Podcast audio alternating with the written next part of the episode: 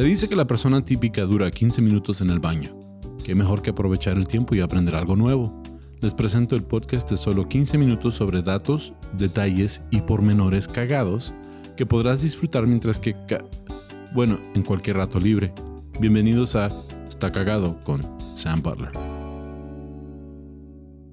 Bienvenidos a otro episodio de Está Cagado Podcast. Yo soy su anfitrión, Sam Butler.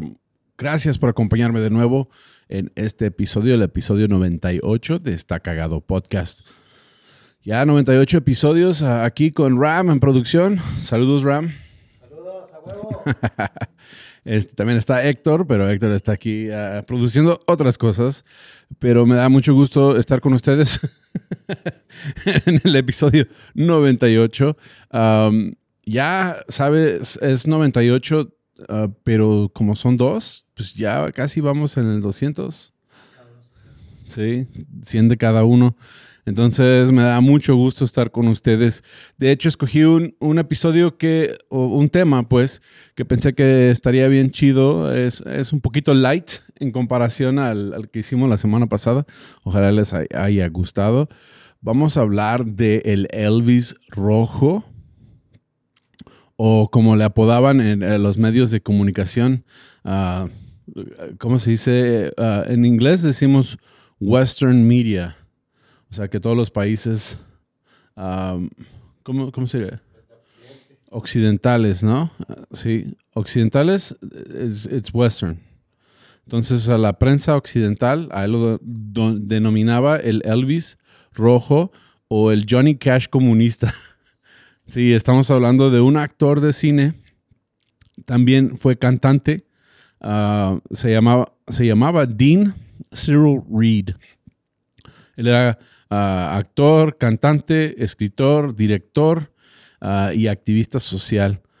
Ahora, él nació en Denver, Colorado en 1938, pero pasó buena parte de su vida en América del Sur y después en los países de, del bloque, uh, how Eastern Bloc?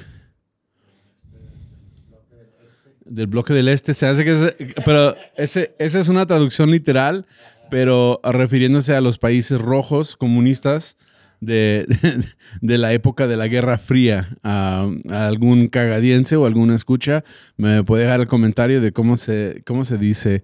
Ya me, ya, ya me veo como los niños pochos que no saben how, how you say something. no sabo. no sabo. Pero pues sí, de los países ah, comunistas de la época de la Guerra Fría. Ahora, lo que, lo que pasa con Dean Reed él nació en 1938 en Denver, Colorado, ya lo había mencionado, pero um, estudió para ser uh, periodista y ser también uh, meteorólogo. Entonces, él, fue a la escuela normal, como, como cualquier otra persona estadounidense, creciendo en Denver, Colorado. Uh, creció en un pueblito a las afueras de Denver que se llamaba Wheatfield, Colorado. Y ahí él fue a la escuela, secundaria, prepa, fue muy atleta en la escuela y entró al colegio y estudió periodismo, estudió para ser meteorólogo y como al, cuarto semestre deja la escuela, tiene un, uh, dicen que tenía un El Camino 1956 convertible, se va, deja todo y se va a Hollywood porque él quiere ser actor, quiere ser artista, quiere ser cantante. Se va a Hollywood. Ahora hay una leyenda urbana en cuanto a él de que había un vagabundo pidiendo y le pidió unos pantalones y le dijo que si él, que si le daba sus pantalones, que él lo presentaba con un productor de Hollywood. Y así fue. Se lo presentó a un productor de Hollywood que, que realmente era productor, que realmente tenía palanca, y a él le dieron la oportunidad de grabar un disco y que lo van aceptando, lo van firmando con uh, Capitol Records, 1958. Uh, graba uh, en Capitol Records una canción que se llama el Summer Romance o el verano, el, el romance veraniego o el romance de verano. No tiene mucho éxito en Estados Unidos, pero resulta que tiene mucho éxito en América del Sur De hecho, ah, se dan cuenta en la disquera de que tiene súper éxito en América del Sur y él decide pacar sus cosas en su Camino convertible y se va manejando hasta Chile. Sí, ahora si vemos el mapa, pues Chile es lo más al sur que se puede llegar. Llega a Chile, a su sorpresa, llega a una plaza principal de uno de los pueblos y hay miles de jóvenes esperándolo, gritando su nombre. Era una superestrella en Sudamérica. De hecho, en, el cartelón, se dice, en el, en el cartel, él estaba entre, entre los número uno um, junto a Elvis y Paul Anka en, Chile. Entonces él va y, se aprovecha, y llega a Chile en 1961 y se queda ahí. Pues es se hace súper famoso, se hace muy amigos, muy amigo de artistas locales chilenos, empieza a andar de gira con ellos y, empieza a tener mucho éxito en América del Sur. Va en una gira de Brasil, Perú, Argentina, que, que le patrocina la, disquera, y él decide quedarse en Chile. Después, como que le nace esto de la política y empieza a entrarle a la política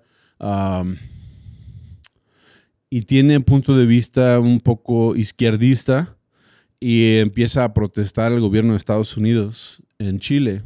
Ahora, yo me puse a pensar, porque lo corren de Chile eventualmente, en 1970 lo corren de Chile. Ah, hay, una, hay un evento donde hay, hay una ocasión donde él se pone a lavar la bandera americana enfrente de la embajada americana en Chile y la está lavando con jabón y agua. Y esto es una protesta donde él dice que le está lavando la sangre a la bandera por lo que está pasando en Vietnam. O sea, la guerra de Vietnam la está lavando de la sangre de Vietnam. Ahora, ¿esto por qué molesta al público o a la gente chilena? Ah, cuando hice la investigación me doy cuenta que gran parte del país es, es conservador y es, es ah, derechista. Entonces los, los chilenos derechistas se apoyan mucho en la cultura gringa, se, se, apoyan mucho en lo que es la cultura extranjera y buscan el apoyo eh, de, esos países. Entonces eh, se hizo enemigos en Chile con, con, personas de la izquierda, de la derecha, perdón, porque ellos ah, querían asimilar más la cultura ah, gringa y, el apoyo financiero de, de, Estados Unidos y otros países occidentales como Canadá y, ah, Inglaterra, europeos, por ejemplo, que, tienen ese, este tipo de cultura. Y ahora dice, bueno, pues la mitad del pueblo era derechista porque tuvo problemas si él fue izquierdista. El problema es que también los izquierdistas chilenos veían mal que él fuera un artista gringo y que él estuviera cantando canciones que promovieran la cultura gringa adentro del país de Chile. O sea, que él se encontró atorado entre los dos. No, ni de aquí ni de allá. O sea, no era ni buen derechista ni buen izquierdista, porque él representaba, él representaba ah, un tipo de influencia occidental que no buscaban los izquierdistas eh, en Chile. Al último, pues tiene que huir de Chile, se va, se va a Europa, ah, pasa tiempo en España, y, después en Italia. Ahora, era muy apuesto este señor, entonces él empieza a trabajar en programas de televisión inmediatamente en España y en Chile. Ahora era muy diestro y muy hábil en aprender diferentes idiomas y esto pues le benefició porque él, escribía canciones en español, ah, escribía canciones en... Ah, después yo vi un video para prepararme para este episodio de él cantando en alemán, o sea, él pudo aprender bastantes idiomas. Se va a España, empieza a trabajar en Italia, se queda en Italia y graba las, las famosas spaghetti westerns. Ahora, esas películas, eh, aquí está Ram, es lo bueno. Deberíamos de hacer un episodio de Sammy Ram en el cine de, de puros spaghetti westerns. Pero para la gente que no sabe, hubo un tiempo que, que quisieron ahorrar un poco de dinero y aprovechar que el terreno de Italia, algunos lugares en Italia, se parecían mucho al viejo oeste y ahí grabaron muchas películas vaqueras famosísimas, como The Good, The Bad and the Ugly de Clint Eastwood. Y de ahí nacieron artistas como Clint Eastwood. De hecho, en esas películas que eran de bajo presupuesto y que le daban oportunidad a actores que, que tal vez en Hollywood no tenían cupo podían trabajar en estas películas vaqueras hechas en Italia. Bueno, él, trabajó en esas, y no solo trabajó en esas películas como actor, después él escribió algunas películas. Ahora, él se declaró marxista, ¿sí?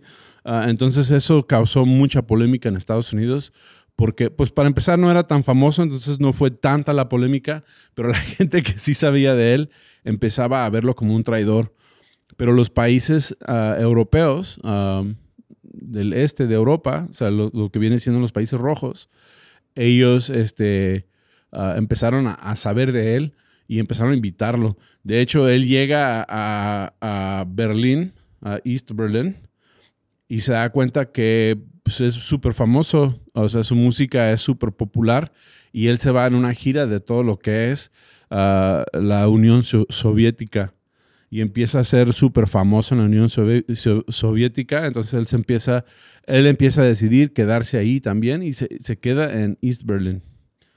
Sí, eh, entonces él se queda en East Berlin. Eh, eh, este, nunca renunció a su ciudadanía americana, aunque renunció a las prácticas del gobierno.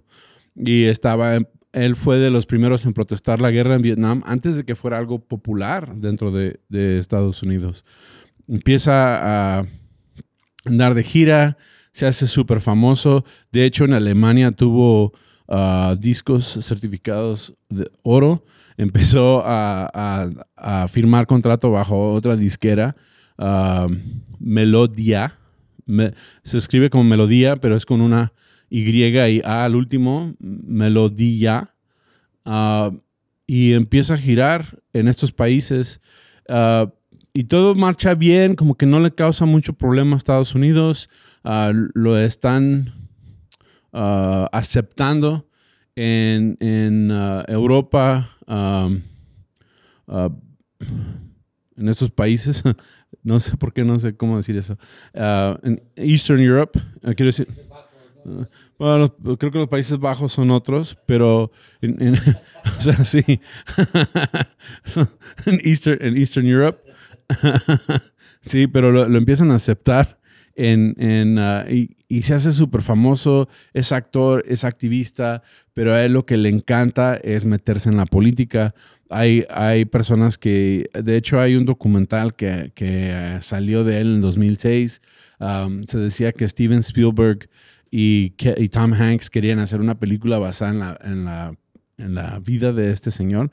Ah, de nuevo, se llama Dean Reed, si quieren buscar más información. Pero lo que pasa y lo que está cagado de, de esto es que en 1986 lo entrevistan en el programa 60 Minutos. Ahora es un programa muy conocido, creo que aquí en México también ah, fue muy conocido, pero en Estados Unidos lo entrevistan en 60 minutos él ya no tiene muy, mucho cupo para regresar a Estados Unidos, aunque él le ama, él todavía le gusta Estados Unidos, pero pues eh, como que ya no es muy popular y tiene un poquito de temor de, regresar. Lo entrevistan en 1986 en el programa 60 Minutos. Y en ese programa él dice ah, públicamente que el presidente Ronald Reagan era igual de peligroso o más peligroso que Joseph Stalin. ¿sí? Entonces esto causa mucha polémica eh, en Estados Unidos porque ya es algo súper público. Y claro que en esa época, pues eh, Ronald Reagan fue un, presidente que, que, si le preguntan a las personas de Estados Unidos, fue de los mejores presidentes que tuvimos, aunque él estuvo envuelto en, en, muchas cosas como uh, el escándalo de, los, de Irán y los contras y el, utilizar narcotraficantes para trasladar armas a, los contras, para pelear contra el comunismo. O sea que fue un presidente muy polémico, ya que lo vemos de, nuestro punto de vista de ahora, vemos que pues hizo algunas cosas ahí ah, un poco sospechosas, ah, para decirlo ligeramente. y él fue de las primeras personas que, que dice esto. Bueno, a las pocas semanas ah, se dan cuenta que, porque él tenía una casa en Berlín ah, ah, situada junto a un lago que le otorgó el gobierno para que él viviera ahí a cambio de que él hiciera presentaciones a hospitales y con niños y que hiciera presentaciones públicas. Eh, esa era parte de su, de su papel ahí en Alemania. Y él lo hacía con gusto porque decían que él era el, él inclusive hacía conciertos gratis para las personas de bajos recursos. Entonces decían que era el, el, el, rockero. porque sí, tenía ese, tenía ese look de, de Elvis, pero también mezclado con, con country.